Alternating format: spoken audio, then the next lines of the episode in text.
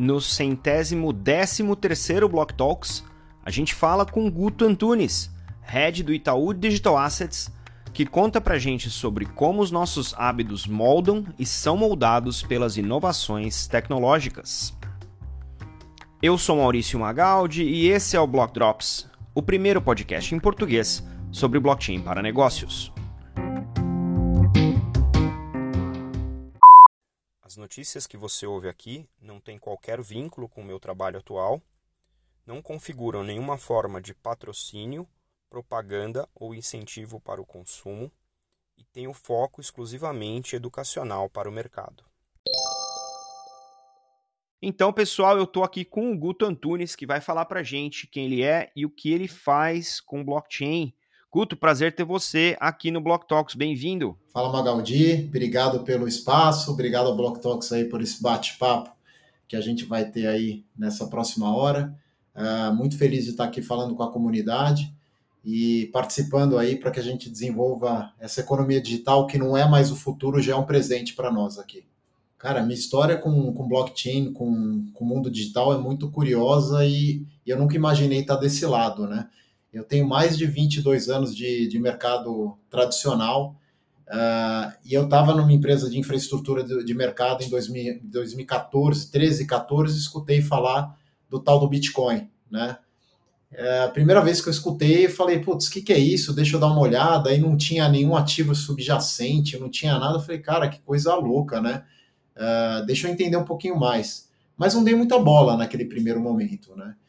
Uh, e aí eu, eu, tive uma, uma aventura que eu digo, é, é, uma experiência mais, mais ligada à aventura também de, de empreendedorismo nos Estados Unidos, que eu passei quatro, quatro anos com uma empresa de infraestrutura de mercado de trading, né, de plataforma eletrônica, trabalhando moedas, né, tradicionais mesmo.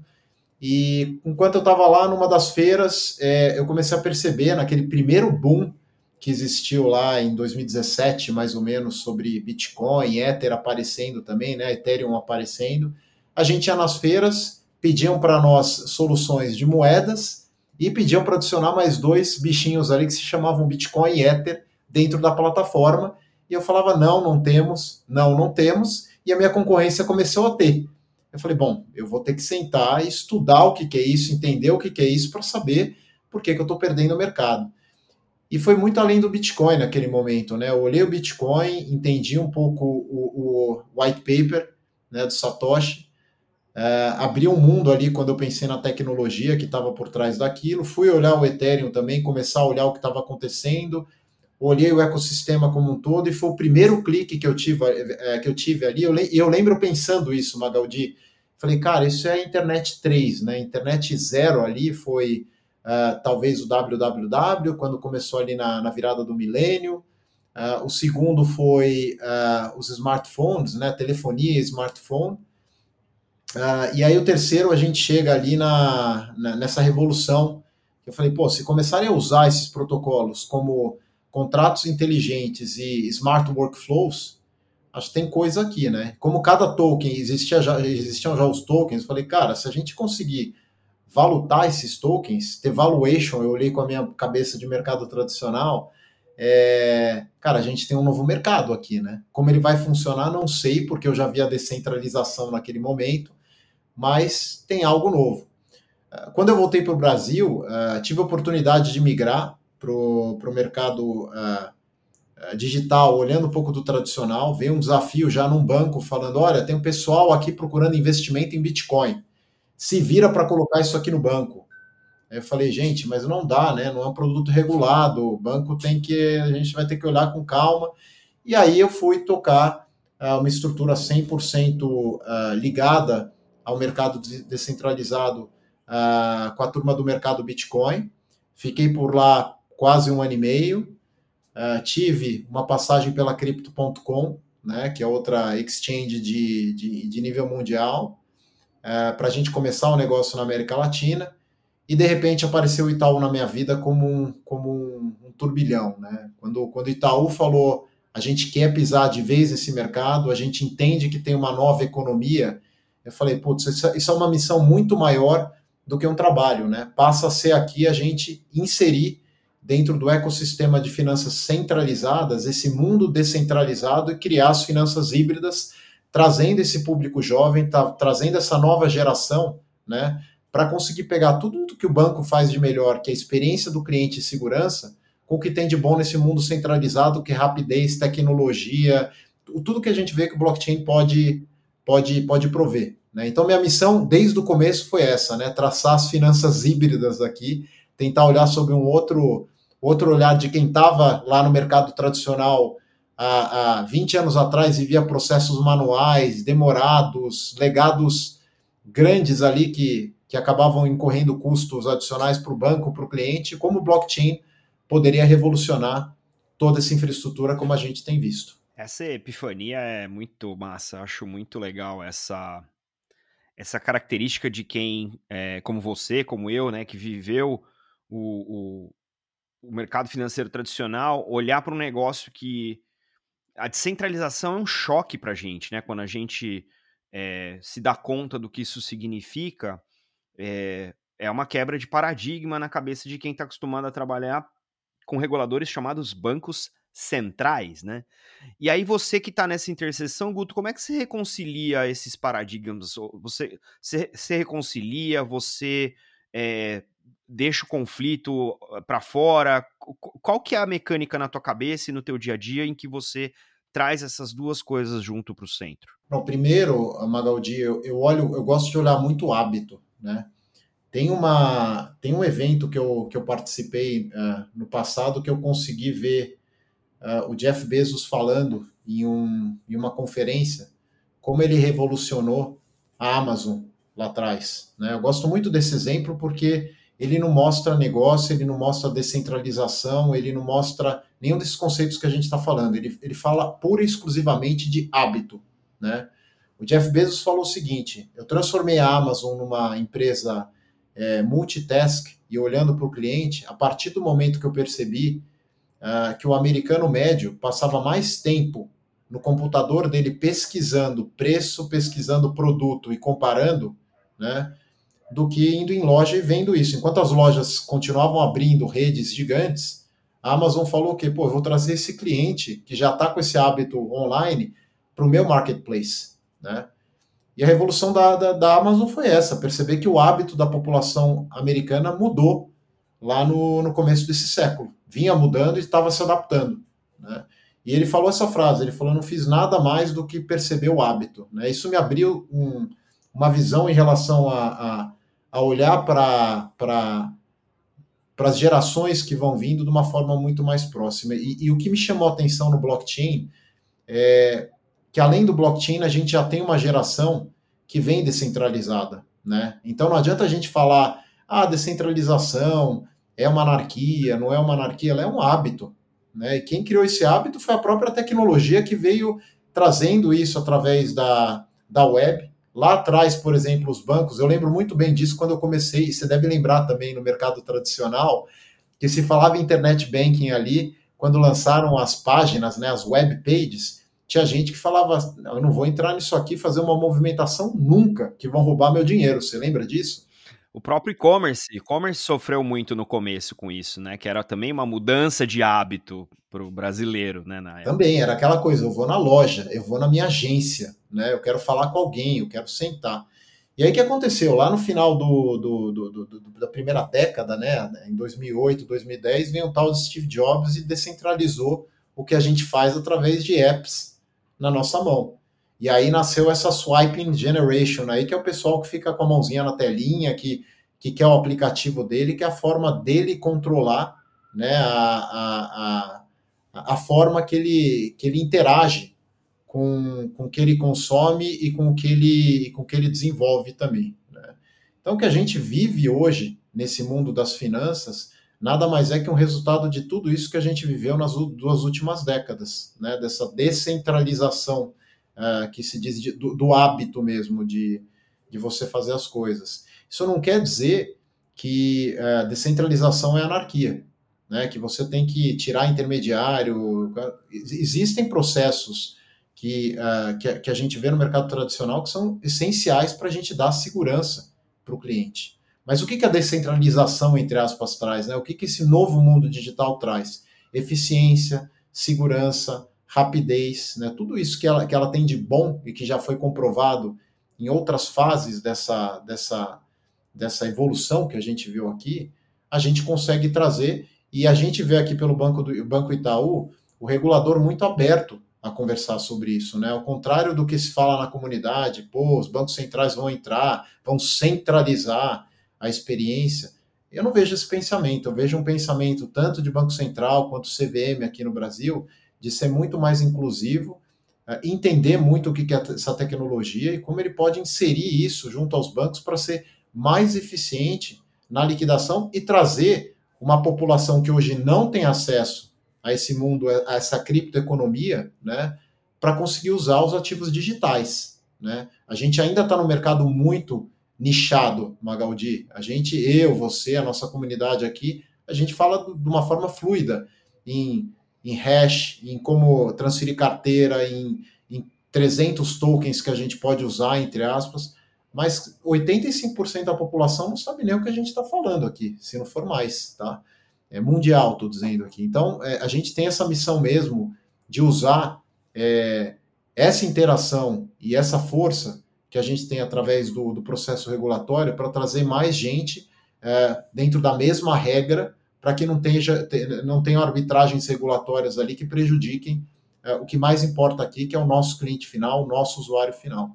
Gosto, gosto desse ângulo, porque eu, eu também, né, egresso do, do mundo regulado, né, das finanças durante tantos anos, é, a gente não pode esquecer. Eu, eu, entrei no mercado financeiro, o SPB estava acabando de sair do piloto e entrando em produção, né? Aí você, pô, o SPB já foi uma revolução quando entrou, do jeito que entrou e, e fazendo o que fez. E o Banco Central Brasileiro tem esse histórico de inovação tecnológica que é, já nos é muito peculiar enquanto brasileiros, mas é uma diferença gritante até mesmo dentro do G20. Né? Se você pegar o, o que acontece nos demais países, você tem economias mais fortes que não necessariamente os bancos centrais ou os reguladores financeiros né, dessas, desses países tem esse histórico, tem esse time de talento que tem né, no, no, no, BC brasileiro, é espetacular. assim Trabalhei muito com o pessoal lá, sou muito fã do trabalho. E você citou uma coisa que eu acompanho muito trabalhando é, globalmente com várias jurisdições, essa questão da arbitragem regulatória. Isso aí é uma é um risco sistêmico que é pequeno hoje porque cripto é pequeno comparado com o resto da economia, mas quanto mais cripto cresce, mais arbitragem regulatória passa a ser um risco sistêmico global, porque aí você tem essa questão da arbitragem. Como o cripto não tem fronteira, qualquer um pode fazer uso, né? Então, se uma jurisdição ela é mais leniente do que a outra, os maus elementos aqui, não vou, vocês sabem quem vocês são, é, vão para a jurisdição mais leniente e o pessoal que quer trabalhar dentro de uh, do level playing field, isso que você falou agora, né, de ter uma base comum para todo mundo operar, acaba pagando o custo de ser é, regulado, trabalhar com a tecnologia no ambiente regulado, o que protege todo mundo, mas cria uma, uma certa fricção. Então, acho que a gente vai ver uma evolução razoavelmente grande nisso globalmente para evitar isso. Já tem até diretrizes OFAC, FATF, é, BIS, uh, FMI, tem vários, várias entidades que estão trabalhando no sentido de nivelar isso e vai ser interessante quando isso acontecer. Isso é futuro, então vamos falar um pouquinho de futuro. Você está aí no Itaú, quais são as coisas que vocês já fizeram, né, que já alcançaram os olhos do público e que dão um exemplo dessa conciliação entre o descentralizado e centralizado entre a criptoeconomia e a economia tradicional? Vamos lá, bacana. Primeiro, as quatro frentes que a gente trabalha aqui na Itaú Digital Assets, elas são muito claras na estratégia do banco. Né? E elas são tokenização de ativos, custódia de ativos digitais, distribuição de ativos digitais e o Real Digital, DREX, né? que é um dos principais projetos que a gente tem hoje uh, na nossa turma aqui. Falando de cada um deles especificamente, tokenização a gente começou lá em julho de 22 testando é, tokenizar uma carteira de recebível, muito mais para a gente entender como funcionava. A gente fez a nossa tokenizadora aqui no Itaú, mas ainda era uma fase inicial de teste para entender até como que esse aspecto regulatório, como que a gente ainda era aquela primeira fase que a gente tinha no mercado digital de, de entendimento, né? Ah, logo que eu cheguei aqui, ah, em novembro de 22, e isso foi pré-FTX, né? Eu cheguei na semana de FTX no Itaú, mas pré-FTX a gente anunciou já na semana anterior a custódia. Olha que coisa que coisa curiosa, porque a gente já percebia uh, em algumas pesquisas, em algumas conversas, que os nossos clientes se preocupavam com a questão da guarda uh, do Bitcoin dele, do Ether dele, enfim, a gente já tinha essa discussão há muito tempo do Not Your Keys, Not Your Coins, né? É, então a gente lançou a custódia, é, testando primeiro internamente. Hoje a gente custodia sim Bitcoin Ether de posições da nossa tesouraria, tá? O Banco Itaú uh, faz alguns testes de, de operações uh, dentro da nossa mesa proprietária uh, e a custódia toda Itaú, tá? Então a gente sabe que como banco, né, banco por DNA sabe fazer custódia, preza pela segurança do cliente como um todo, é, então a gente é, tem, uma, tem uma missão aqui também de conseguir dar essa experiência que a gente tem praticamente secular em custódia para trazer para o mundo digital. Tá, tá, aí está um pouco daquela, daquela, daquele aspecto das finanças híbridas, né? Não tem o que é bom, tem o que é ruim. Tem o que tem experiência dos dois lados e a gente tem que pegar o melhor dos dois mundos para fazer esse mercado deixar de ser um mercado de nicho e crescer. Custódia passa por isso. É, na parte de distribuição, a gente escuta muito o nosso cliente aqui no Itaú, a gente sabe que os nossos clientes operam cripto, tá? No mercado de forma geral. É, a gente pretende, em algum momento, ter uma oferta que simplifique a vida do nosso cliente, porque a gente sabe ainda que quando você pega aquela persona de dia a dia que nunca viu Bitcoin na vida, não conhece direito e quer comprar, assusta. Né? A, a experiência do cliente ainda é, quando você vai em algumas exchanges ainda é difícil. Você manda o Pix, né, tem a, é, eu compro o Bitcoin, ele cai na minha carteira, eu preciso transferir esse Bitcoin, como que eu faço? Eu acho que nesse ponto o banco pode ajudar bastante com o que ele sabe de melhor, que é a experiência de cliente em cima de produto, né? Jornada de, de, de, de produto. Isso a gente tem expertise para trazer também para o mercado digital. Então a gente, a gente olha assim uh, como a gente pode desenvolver esse ponto. E por último, e talvez mais importante nesse momento, o Drex aqui, né? É, e aí vem essa conversa com o regulador, entender que o, entendendo no primeiro momento o que, que o Drex vai ajudar. A gente sempre tem essa pergunta aqui, tá, Magaldi? Putz, tem muita coisa legal para se fazer uh, na criptoeconomia, mas qual problema eu estou resolvendo do meu cliente? Né? E o problema que a gente está resolvendo através do Drex aqui, né, tem gente que pergunta, pô, o Drex é o Pix, o Drex é varejo, o Drex. A gente precisa separar um pouco aqui, né? É, Drex não é Pix, Pix é peer-to-peer -peer ali, é um sucesso dentro da, da nossa jurisdição. Até a gente ouve muitos bancos lá de fora vindo nos perguntar como que é esse case.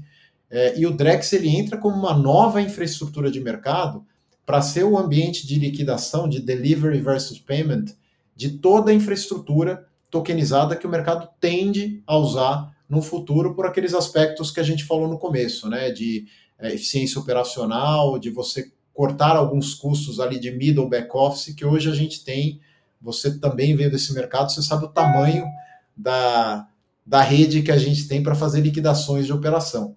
O Drex ele entra como esse instrumento, como essa stablecoin para ser algo em comum né, para todos os players e que seja interoperável, para você não ter que ter 50 stablecoins aqui que você não sabe de onde veio, qual que é o protocolo, se ele é algoritmo, ter que entender qual que é o lastro dela. Você tem o Banco Central, sim, dando a segurança para esse token, né, para esse stable, para que você entre no mundo digital e faça essas liquidações de uma forma mais segura. Eu acompanho de longe Drex, né? Não estou tão ligado assim, mas tenho acompanhado com, com vários grupos de discussão. É, qual que é a tua perspectiva, olhando para o teu primeiro pilar de tokenização e de, e de Drex? Quão conjunto você vê isso? E o que, que você acha, é, na análise que vocês têm feito, O que, que isso aí destrava? Porque um, um da, uma das minhas críticas com a, a, tokenização, não a tokenização como processo, mas a história do RWA, né, do Real World Assets. Qualquer artigo que você fala, ah, os Real World Assets vão destravar a cripto para o mundo corporativo. E é, é, é, acho linda a narrativa. Mas se não tem liquidez, uma liquidez que as pessoas reconheçam, é muito difícil você tokenizar, fica sendo um cartório digital, né? Mas se você tokenizou e você tem um mercado para aquele ativo que ao tokenizar você alcança aquele mercado, aí você está resolvendo um problema que é eu pego ativos que eram menos líquidos ou ilíquidos, quando eu tokenizo, eu abro um mercado com liquidez. Como é que vocês estão vendo essas duas coisas? Esse espaço é um espaço comum? Como é que essa trajetória, né, para quem nunca passou por isso, né? Para quem, como é que a gente olha para isso lá para frente? Essa pergunta é muito bacana porque vem, vem bastante do que a gente está começando a discutir aqui dentro do Itaú, que são casos de uso. Né? E aqui dá para dividir um pouco. Você falou, por exemplo, de, de ser um cartório digital. Também o Drex vai ajudar nisso como, como uh, instrumento de, de interoperabilidade e para dar segurança, por exemplo, vou, vou dar aqui um exemplo prático, é, que é você, que é, que é o nosso velho exemplo de de querer comprar um carro, né? Você chega lá para o vendedor e fala: Olha, eu quero comprar, só que eu só transfiro o dinheiro quando você passar o DUT, né? Que é o documento de, eh, de transferência. É uma dor isso, isso é uma dor real, né? A gente fala: será que eu mando a grana? Será que o cara vai transferir mesmo? Pô, no blockchain você consegue ter um contrato inteligente que você registra essa regra, essa regra. Eu só transfiro o dinheiro quando ele der baixa no DUT. E o Drex, ele é esse dinheiro digital que faz essa liquidação atômica né, dentro do blockchain. Aí a gente tem o cartório digital e o Drex sendo esse ambiente que é, facilita e dá segurança para essa troca. Esse é um caso.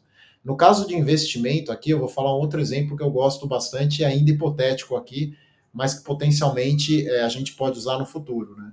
Hoje a gente é, já programa dentro do nosso aplicativo lá, você fala, putz, vou ter um pagamento na sexta, sei lá, na sexta que vem, e eu não posso esquecer, vou programar aqui o meu pagamento, você vai lá e fala, por favor, paga esse boleto tal data, né?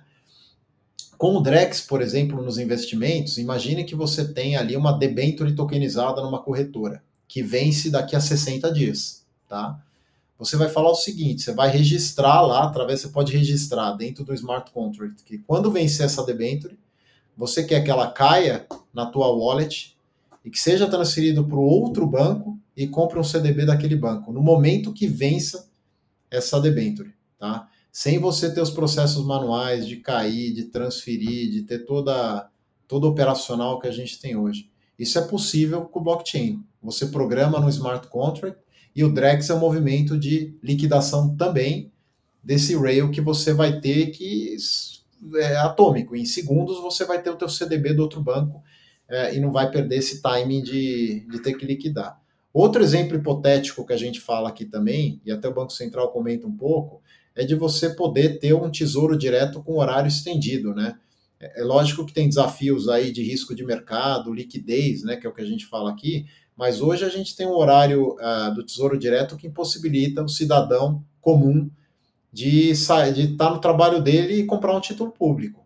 Pô, você quer de repente chegar na tua casa e ter uma janela até 8 horas da noite, né, que você chega e consegue consiga comprar um título público, o Drex ajuda nisso. Você consegue fazer aquilo naquele horário com uma janela estendida e de uma maneira segura.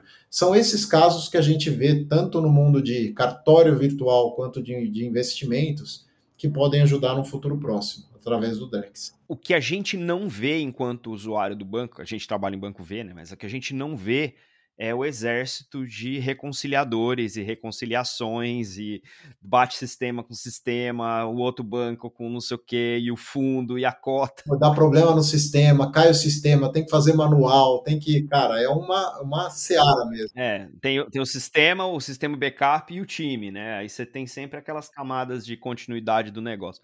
E, e, e, e, obviamente, justamente porque as pessoas não veem, as pessoas não entendem os custos e não entendem a complexidade e os riscos. Quando você fala da blockchain, as pessoas veem tudo.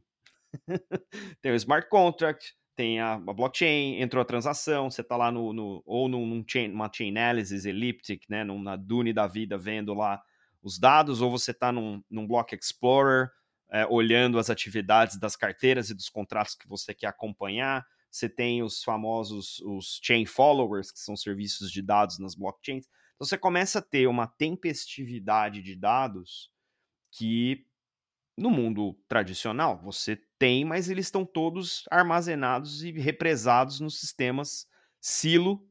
Às vezes dentro do próprio banco você tem silos, né? É, especialmente nos bancos grandes, você tem silos. Ah, você tem o data lake, mas o data lake tem, tem latência, demora. A blockchain é um outro, uma outra fonte de dados super rica. Como é que vocês estão planejando olhar para as blockchains, sejam públicas, seja do Drex, sejam outras blockchains que vocês estão explorando, e trazer essa realidade da tempestividade do dado, tanto para análise de mercado ou de risco, ou para é, tempestividade da tomada de decisão? Como é que. Porque eu, eu sei, eu, na, minha, na minha vida passada eu fui consultor, eu consultei para o Itaú, especialmente no espaço de dados, e eu sei que tem uma cultura de dados super forte no Itaú. Como é que vocês estão juntando já essa conversa? Isso é uma estratégia interessante para a gente entender, porque, de novo, o Itaú sempre à frente né, dessa, dessa questão da tecnologia, tem um time de dados super competente, né? E agora está aí com, com atividade em blockchain, que no fim das contas é sobre o dado, né, no final. Como é que tá essa conversa aí? Você pode, se você puder abrir, obviamente. É, essa foi a primeira conversa que, que aconteceu no Itaú, né? O Itaú não olha o blockchain desde, o, desde 2022, como eu comentei aqui, com o processo de tokenização. Isso aí data lá de 2015, 2014, já tinha um time de infraestrutura olhando o que, que era o blockchain e como usar para dados, para legado, há muito tempo aqui no nosso time de arquitetura, uh, que vai além de digital assets aqui. Tá? A digital, digital assets, inclu, inclusive, é uma, entre aspas, dissidência desse primeiro time aí uh, que começou a olhar blockchain. A gente tem muita gente na nossa turma que veio desse time, né? Então a gente olha assim, a gente desenvolveu dentro da Digital Assets uma blockchain uh, ah, EVM nossa aqui, uh, que é a nossa U-Chain, como a gente diz, que ela já, já tem esse objetivo, caso o banco queira usar um, um blockchain as a service, vamos dizer assim, né, um blockchain nosso, a gente pode usar sim. Só que neste primeiro momento, com a vinda da, regula, da, da regulação, e agora até com, com a entrada de, de GNI no, no, no mundo de, de, é, de discussões, né, no hall de discussões, é, a gente não está olhando ainda muito o legado e como a gente pode fazer com blockchain. A gente tá olhando, tá olhando um pouquinho mais casos específicos aqui, o Drex é um deles, porque como eu disse, Magaldi, você pode olhar tudo, tem muita coisa para olhar, mas o que, que o nosso cliente quer hoje? Né, a gente olha sobre, muito sobre a ótica do, de qual o problema do nosso cliente primeiro que a gente resolve aqui, né? É, eu acho que primeiro a gente precisa entender o que, que é, através desses projetos que a gente tem hoje, ouvir o nosso cliente e educar o nosso cliente. A Digital Assets tem uma, uma estrutura específica uh, que se chama Digital Assets Education, que tem como objetivo educar internamente e o nosso público em geral, cliente, regulador e todos os parceiros de mercado, para que a gente dissemine o conhecimento de, de, de blockchain e como usar ele para esses legados também. É, educação é chave. É, eu, eu, tenho vários debates, eu tive debates online e, e, ao vivo de gente falando que as pessoas não têm que entender como que funciona o blockchain, porque ninguém entende como que funciona a internet, mas todo mundo usa. Eu não estou nem discutindo que tem que conhecer blockchain. Mas da mesma maneira que a gente precisou aprender quais eram as implicações da internet para adotar a internet no dia a dia como a gente usa hoje, a gente obrigatoriamente vai precisar entender quais são as implicações de usar blockchain em escala, como um dia vai ser. Que a gente vai falar de blockchain, eu espero que não. De verdade, que o meu trabalho aqui é um dia eu não ter trabalho, porque eu falo de blockchain constantemente desde 2017, o podcast está no ar desde 2019, e, e eu um dia quero poder não falar de blockchain, porque aí o dia que a gente não falar de blockchain é porque está funcionando. Porque se a tecnologia funciona, ela desaparece, né? Então, é, é, só mais como a gente faz. Então, acho que educação é importante para a gente entender as implicações, e aí é mais importante entendendo as implicações, é como é que essa coisa, como você bem falou, resolve problemas que hoje eu não consigo resolver, ou resolve problemas que são muito difíceis de resolver de um jeito único, né? De um jeito simples e simplificado. E aí a gente olha para essa. É, para essa. para esse futuro onde a blockchain é simplesmente mais uma das coisas, né? Deixa eu até adicionar aqui, você falou um negócio muito legal aqui, que é essa questão da gente não ter que pensar na tecnologia. A gente fala muito isso sobre o projeto do Drex, muito isso sobre blockchain.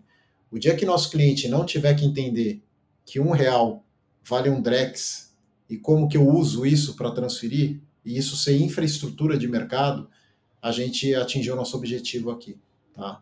É, é muito discutido isso aqui dentro mesmo. É, o cliente ele tem que ter uma experiência fluida, é, rápida e intuitiva. Ele não tem que ficar discutindo e entendendo o conceito. Ele pode entender no primeiro momento, como a gente entendeu lá atrás. Você lembra do e-mail? Era a mesma história lá do, do pop, como que você faz a caixa, configura. A gente ficava perguntando, né? Hoje em dia a gente manda um e-mail, cara. Tá, tá tudo lá, lá do mesmo jeito, a infraestrutura ainda é a mesma, praticamente. Mas a gente nem pensa mais nisso, né? Você tem lá os botões que você aperta e fazer essa tecnologia funcionar. A gente tem que chegar nisso no blockchain também nos próximos anos. Eu adoro, adoro essas analogias. Eu, eu gosto, tem um meme do Homer, é um GIF, que ele some no, no arbusto, assim. Ele vai entrando e ele some no arbusto, né? Essa é a minha, é a minha, meu desejo pro blockchain é que um dia a gente desapareça com ele no arbusto e ninguém mais fala desse negócio. mas, mas assim, olhando, olhando justamente para esse futuro que você está construindo, é, como é que como é que você está olhando?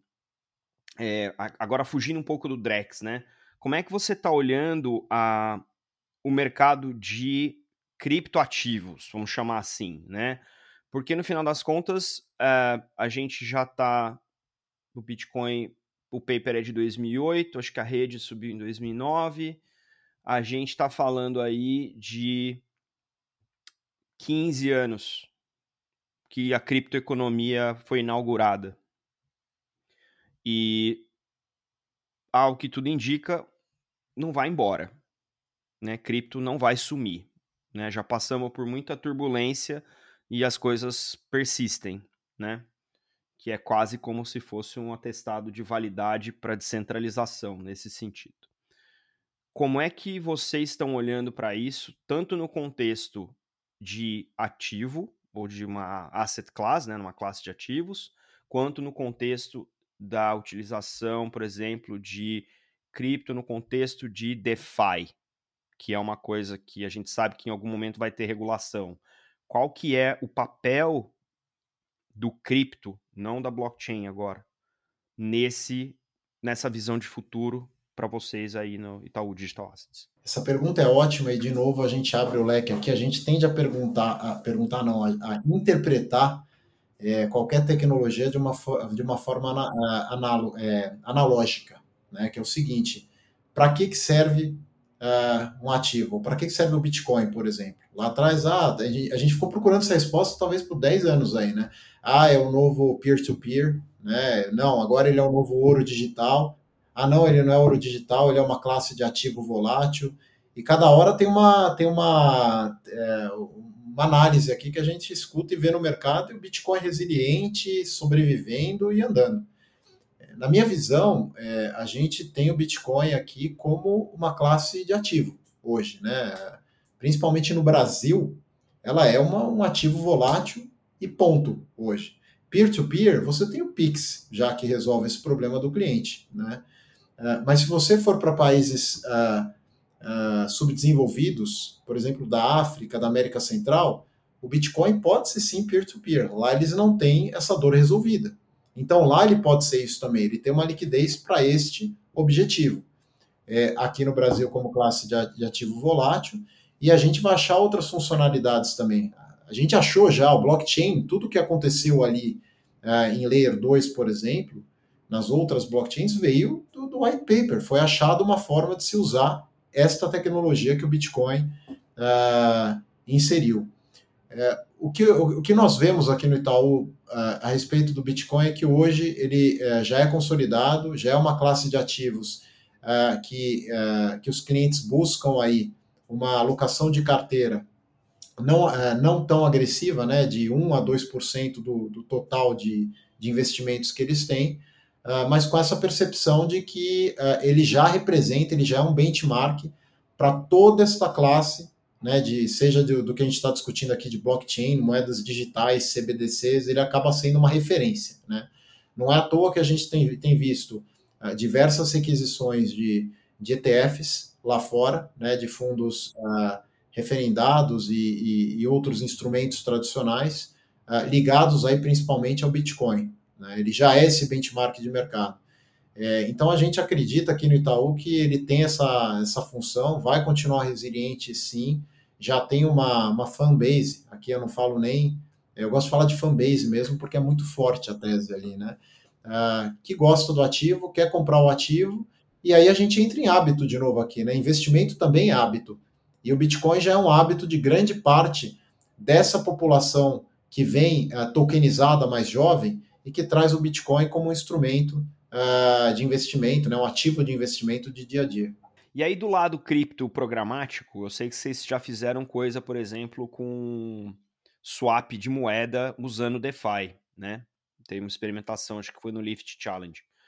Como é que vocês estão vendo isso? É só na luz do Drex? Vocês acham que isso tem espaço, por exemplo, é, com stablecoins que estão virando uma ferramenta de cross-border importante, né? apesar de os Estados Unidos é, estarem litigando contra a cripto de maneira sistêmica, é, você tem uma, uma presença do dólar tokenizado em stablecoins que é predominante no mercado de DeFi, é 99 ponto tantos por cento de stablecoins emitidas são lastreadas no dólar, como é que vocês olham para isso em termos de utility mesmo? Isso é um caminho que em algum momento o, o, o banco tradicional vai poder fazer. A, vou te contar aqui porque é, é público. A Visa, que é patrocinadora do meu outro podcast, tem uma fila de funcionalidades, são regulados no mundo inteiro e estão usando o USDC da Circle, né, que é uma stablecoin de dólar emitida pela Circle, pra caramba. Então, eu imagino que bancos grandes e que tenham presença internacional, como é o Itaú, tem que estar tá olhando para isso de alguma maneira. E aí a minha pergunta é: vocês estão olhando e como que vocês estão olhando para esse negócio? Bom, a gente fez no Itaú alguns testes, né, dentro do, do programa de Lift Challenge do, do Banco Central, que foi até esse, é, esse, esse case que você citou. E teve um outro que a gente fez dentro do Lift, que foi bem interessante, que foi uh, um câmbio, né, usando CBDC, usando uma stablecoin entre o Itaú Brasil e o Itaú Colômbia. Tá? Uh, e de novo, aqui tem um ponto muito importante, tá, Magaldi? A tecnologia ela permite tudo. Se eu quiser fazer isso, né, programar, fazer em três segundos um câmbio daqui para a Colômbia, eu faço. A questão é, on-chain tudo funciona. Off-chain, como que eu zero esses riscos de tesouraria? Eu não tenho um cara sentado na mesa 24/7 para olhar esse risco de mercado. Eu não sei se o banco quer correr esse risco de volatilidade que pode acontecer nesse intraday que acontece. Então, nem tudo está respondido ainda. A tecnologia permite sim fazer tudo isso que você está falando cross-border, trocar. Agora, sim, como que entra no aspecto jurídico de tudo isso do mercado cambial também, né? A gente tem que ver as regras de câmbio, elas estão aí há mais de, de, de 20, 30 anos para porque o mercado de câmbio também começou assim, pode-se pode -se fazer tudo da forma mais eficiente possível que foi o sistema criado lá atrás, né, que era eficiente para aquele momento, mas uh, começou a haver arbitragem regulatória. A partir do momento que a gente começar a ver arbitragem regulatória usando instrumentos como stablecoins, a gente não acredita aqui que essa tese vai para frente como, como instrumento de cross-border. Tá? Uh, na, na questão de você e aí você citou até aqui os, os casos do, de, por exemplo, a Visa e outros que estão vendo aqui respeito de usar uma stablecoin como instrumento de liquidação, né, de eficiência, usando blockchain para conectar ali o, o, o quem está numa ponta recebendo e como ele liquida isso, né, como delivery versus payment, essas teses são muito válidas. O que precisa parar aqui é outro ponto que a gente conversou aqui no começo, né? Qual o lastro dessa stablecoin e o quão viável e auditável ela é ali dentro do, dentro do, do, do lastro que ela tem. Né? O problema da stablecoin é, de novo, cara, quem me garante que, que tem um dólar lá para um, uma stable que eu tenho? Eu acho que aí o Drex ele entra para ajudar isso também, para não ter mais essa arbitragem. Você vai saber que o teu um real no banco vai ser um Drex. E você tem esse lastro comprovado ali, o Banco Central garante que, que, que, que, que ele está vendo lá dentro do sistema STR linha ali dele que, que o negócio está rodando, tá? É, eu acho que isso que é muito importante, né? A gente tende a achar que o Banco Central quer o controle, quer olhar, e que o banco também quer, quer ter, né, não quer perder a função dele de intermediário, mas essa intermediação é muito importante para dar essa segurança e não dar essa arbitragem, né? É, tem outro ponto aqui bacana, a gente participa aqui no Itaú de algumas alianças globais com outros bancos também para testar blockchains aqui. Então a gente é aberto e, e agnóstico também para ver uh, alguns outros projetos para entender o quanto a gente pode ter um token em que a gente consiga, por exemplo, liquidar uh, esse tipo de, de, de, de, de intermediação entre, entre dois bancos que estão em jurisdições diferentes. Eu acho que assim, o que mais pega aqui, de novo, é a questão jurídica, né? Uh, que ainda tem que evoluir bastante aqui nessas nas discussões que a gente tem, tem visto para dar validade a essas transações. Porque a tecnologia, para mim, ela é limitless aqui. A gente sabe, né, no Itaú, que, que a gente consegue programar tudo isso que você está falando. Agora, da validade, né, ainda a gente tem que ter o judiciário vindo com essa nova geração que está vindo aí, entendendo um pouco mais é, é, é, é, é, a questão, da, a questão das, das, moedas, das moedas digitais como, como um instrumento mesmo, para que dê essa garantia que a gente pode usar eles de forma eficiente. É, eu, eu falo que se eu soubesse que eu ia trabalhar com cripto, eu tinha feito direito, não tinha feito engenharia. Todos nós, cara. eu, eu, eu, por algum momento ano passado, ainda pensei, acho que eu vou fazer direito também. Mas passou logo, passou, passou em breve. Por isso que eu gosto dos meus amigos advogados. É, eu uso, de vez em quando, eu uso uma hashtag no LinkedIn que é o Lawyer Gang. Toda vez que eu posto alguma coisa de regulação, eu marco uma galera e é, vem a minha... um agradecimento especial aqui ao Lawyer Gang, porque eles estão ajudando a gente revolucionar esse mercado junto. Agora que entrou regulação, essa pauta mais densa em relação a não ter arbitragem regulatória, etc., eles têm sido cara, cruciais. A gente, eh, lá no passado, a gente não tinha essa turma com, a, com as mãos em cima do mercado para ajudar, e agora eles têm sido ponto essencial aqui para o mercado evoluir. E um fenômeno interessante é que tem advogado que está aprendendo a programar numa velocidade muito grande nesse mercado. E eu acho isso muito bacana, porque obviamente tem uma tese cypherpunk, né, do code is law, né, o código é a lei, ou seja, o programa passa a ser a lei né, daquele, daquele ecossistema. Eu acho isso um pouco limite, né? Ou, ou, além do limite, talvez. Mas é bacana ver essa interseção e como o cripto é, é multifuncional, assim, é, é, muito massa. A gente está encaminhando para o final aqui. Deixa eu fazer duas perguntas que eu faço para tu. Vou fazer a primeira, depois você responde, eu, eu faço a segunda. A primeira é para quem está entrando agora no mercado cripto, né? Vem de outra indústria ou está saindo da faculdade ou, ou, ou quer entender, o que, que você recomenda em termos de leitura, é, curso, uh, podcast, é, vídeo? O que, que, que você acha fundamental que a galera entenda para poder aproveitar esse momento da indústria? Se a gente for entrar em literatura, aqui tem tantas né, que, que a gente poderia falar, eu não queria ser injusto e citar uma em detrimento da outra. Eu vou falar um pouquinho aqui da minha experiência e do que, que eu olhei eh, e olho no dia a dia para entender esse mercado, né? Primeiro, uh, hábito. De novo, a gente volta para o início desse podcast.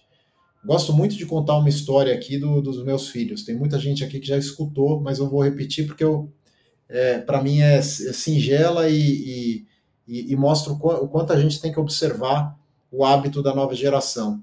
Durante a pandemia, Magaldi, é, eu tenho a Luísa de 12 anos, que na, na época estava com, com 9 ali aproximadamente, e o Antônio de 8, que estava com 5. Os dois são gamers, assim, viciados, adoram jogar nos pequenos metaversos deles ali. E a gente estava naquele lockdown pesado, e eu e minha esposa quase cabelo em pé, trabalhando em casa, querendo, pô, como que a gente faz para eles descerem, vamos pedir para liberar. E um certo dia chegou lá no, no WhatsApp que o condomínio estava liberado para que eles brincassem com os amigos lá fora, as crianças poderiam descer. Eu fui correndo para o quarto da minha filha e falei: Pô, Lu, olha que legal, você vai poder descer, você vai poder brincar, chama tuas amigas. Ela estava no tablet dela, olhando, ela nem. Ela falou: Papai, eu já estou brincando com minhas amigas. Eu falei: Não, filha, chama tuas amigas do prédio para brincar. Papai, elas estão comigo aqui no Roblox, a gente está fazendo uma balada. Papai, se eu me comportar até o final da semana, você me dá um Roblox para eu poder comprar mais coisa aqui? Eu falei: Filha, se você se comportar, o papai vai te dar uma grana aqui para você guardar para quando puder ir no shopping comprar um sorvete. Ela falou: coisa chata, pai. É muito mais legal usar meu Roblox aqui para comprar minha skin, para comprar minha. Eu falei: caramba. Mas aí tudo bem. Até aí eu falei: vou lá pro Antônio porque ele adora jogar bola, né? Antônio, chama teus amigos, vai jogar bola. Ele estava lá no, no PlayStation dele, assim, alucinado, jogando Fortnite. Ele já olhou para minha cara e falou: Papai, eu tenho mais de 50 skins, eu estou fazendo aqui uma batalha de skins com meus amigos. Uh, olha que legal que elas são. Ele abriu a coleção dela, mostrou uma por uma para mim e falou: Papai, eu ouvi a Lu pedindo Roblox. Se eu me comportar, você me dá V-Bucks também, porque eu tenho que aumentar minha coleção aqui, porque eu tenho que ter mais do que meu amigo. Essa hora eu parei, Magaldi, e falei: Peraí, cara, são duas gerações próximas, mas que estão passando aí é, dessa nova década, né? é uma nova década que está vindo aí, que já dá valor à experiência virtual e a um instrumento uh, monetário que está dentro desse ambiente que é o token. Eu falo token para os meus filhos, eles já remetem automaticamente a algo de valor que tem dentro do ambiente que ele está dentro, né? Esse, esse, esse é o típico de, é o típico de, de, de, profissional, o tipo de profissional que vai, vai ser vão ser os advogados que têm nos auxiliado, vão ser os reguladores que têm nos auxiliado e vamos ser nós. É o novo mercado financeiro, o novo mercado digital, e a gente volta àquilo que você falou. Essa geração não vai discutir token, blockchain, para eles vai ser infraestrutura. Business as usual. Eles já cresceram com isso, como a gente não discute hoje como abrir um tablet e swipe. Né? A gente ficou lá atrás, mas eu passo o dedinho para a direita, para a esquerda, para cima, para baixo. Para eles, eles, eles nem olham mais televisão, é o tablet o tempo inteiro, é, é intuitivo. Tá?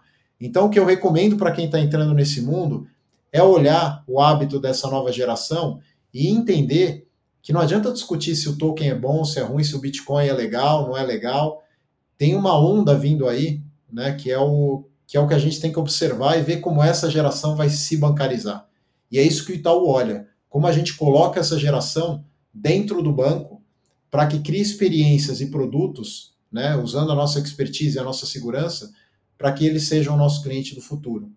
E é isso que quem está entrando no mercado tem que olhar. Não existe anarquia digital, não existe. Cara, a gente não, não gosta desse tipo de discurso. A gente gosta de é, é, ouvir como que a gente traz essa geração tokenizada para dentro da vida real. Eu acho que é isso que quem está entrando nesse mundo tem que pensar principalmente. É, eu tive uma conversa recente com um cliente e, e ele falou: ah, o metaverso acabou, morreu. Eu falei: você tem filho? Ele, não. Eu falei: para quem tem filho, o metaverso não tá nem tá nem começando, querido. Então eu acho que tem uma tem uma uma questão generacional que você se toca, eu acho muito bacana e, e, gosto dessa, desse teu ângulo do hábito, achei muito legal. E, obviamente, é, para encerrar, a pergunta que às vezes dá debate, às vezes dá uma não resposta, eu pergunto sempre, que é para a gente evitar investir 20 anos nessa indústria. E aí olhar para trás e falar, putz, faltou isso daqui e a gente não chegou onde a gente acha que a gente deveria chegar. O que, que é uma coisa que a gente não pode errar? A gente não pode olhar, é, errar é, achando que os mundos não se interconectam, né? A gente ainda tem muito no mercado esse discurso que a gente acabou de falar aqui de anarquia digital, nós contra eles, né? é o que vai descentralizar, tirar os bancos, tirar o regulador. Cara, a gente tem que ser prático. Se a gente continuar nesse, nesse discurso, é, a gente não chega no, no, mundo, no mundo que é ideal, que é, é, é da natureza humana. Se você dá espaço para arbitragem regulatória, o ser humano é um bicho complicado, né? Ele vai arbitrar, cara. É assim, é da natureza do, do, do ser humano, né? Tem aquele espacinho, você vai tentar posso acelerar mais aqui o carro, ninguém está vendo, você vai lá e acelera, cara. É instintivo isso, é, é ruim, mas é o que é o que o ser humano faz. Então, para olhar para trás, daqui a 10 anos, a gente tem que olhar para trás e entender que o mundo já é híbrido. Tá? É o que você falou, vem essa nova. É, é uma transformação sócio-geracional. É uma nova sociedade sendo formada. Se a gente não entender isso agora, a gente vai chegar lá na frente com os mesmos problemas que a gente tem hoje, só que com um vale gigante entre esta geração que quer um produto e um serviço, né, da forma que ele molda e que ele consiga, de certa forma, ter um protagonismo, com a segurança e qualidade do que a gente trouxe de legado de todos esses anos que a gente viveu aqui. Só dando um exemplo clássico, até hoje, o carro usa uma roda.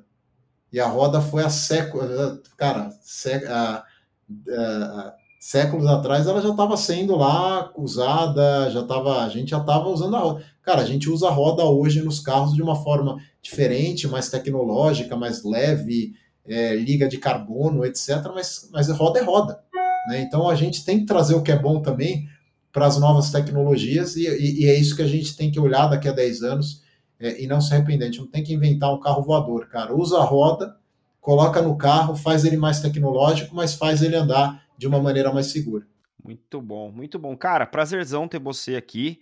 Como é que a galera faz para te acompanhar nas redes, saber o que você tá por dentro? A gente tá se segue lá no LinkedIn, mas onde mais o pessoal pode acompanhar aí os progressos aí do, do teu trabalho? Eu costumo usar muito o LinkedIn aqui para centralizar mesmo a galera, todo mundo vê de uma forma é, não descentralizada, mas centralizada nesse ponto aí, para ficar com os nossos com, com os pensamentos.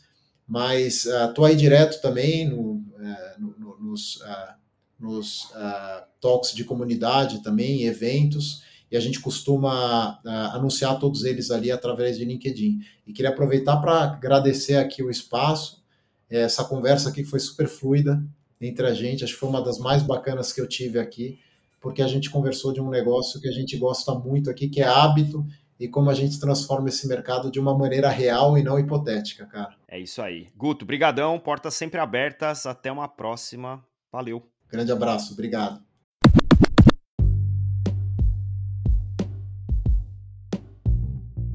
Você pode ouvir o Block Drops Podcast através do Anchor FM, Spotify, Google Podcasts, Apple Podcasts, Febraban Tech e Ecolab. Entre em contato conosco através do Instagram, Block Drops Podcast, do Twitter em Block Drops Pod e pelo e-mail blockdropspodcast@gmail.com.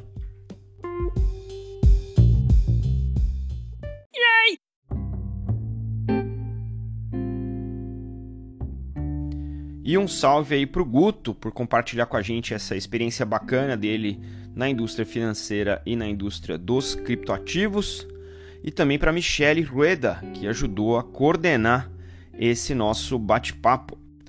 Acompanhe os meus conteúdos em inglês em bi.elevenfs.com, me sigam lá em blockdrops.lens e também na newsletter do LinkedIn.